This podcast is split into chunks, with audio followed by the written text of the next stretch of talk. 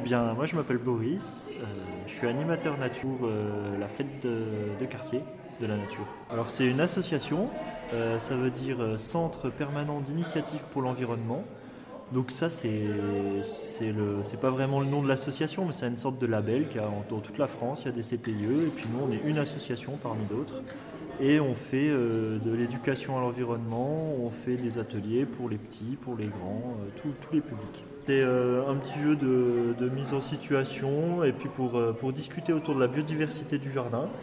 On part comme si on avait la chance d'avoir une parcelle d'herbe. On est propriétaire, on est content et on va aménager son jardin. Donc euh, on a différents éléments, euh, on peut choisir ce qu'on veut, si on veut mettre des fruitiers, si on veut mettre du potager, et puis euh, on a rajouté des petits éléments qui favorisent la biodiversité. Et l'idée, bah, après, c'est de discuter sur ces éléments qui favorisent la biodiversité ou certains qui vont plutôt être des, dangers pour la biodiversité. Pour la biodiversité, l'aspect accueil des êtres vivants dans son jardin, eh ben, on peut dire par exemple que le, chat n'est pas forcément le bienvenu euh, parce que c'est un gros prédateur et un prédateur d'oiseaux, de lézards, euh, d'insectes aussi des fois. Et du coup, euh, c'est pas forcément l'allié de la biodiversité. En fait, certaines fleurs d'ornement sont des, c'est pas vraiment des pièges à insectes parce qu'elles vont pas les tuer, mais elles leur font, elles leur font miroiter des choses qu'elles n'ont pas. En fait, les fleurs, les insectes sont attirés par les fleurs par leur couleur et euh, aussi par ce qu'il y a dedans, par le nectar. Et certaines fleurs d'ornement qui sont très très belles, eh bien, euh, attirent que avec la couleur et n'ont pas à manger à l'intérieur, pas de nectar. Donc les insectes, vont se retrouver à essayer de butiner cette plante qui ne va pas leur fournir à manger, donc ils, vont, ils peuvent limite s'épuiser euh, sans, manger. Pour euh, favoriser la biodiversité, euh, le, truc le plus simple, eh ben, c'est de laisser une petite zone euh, spontanée, on dit, c'est-à-dire qu'on choisit un petit coin de son jardin, puis on fait rien pendant au moins une année.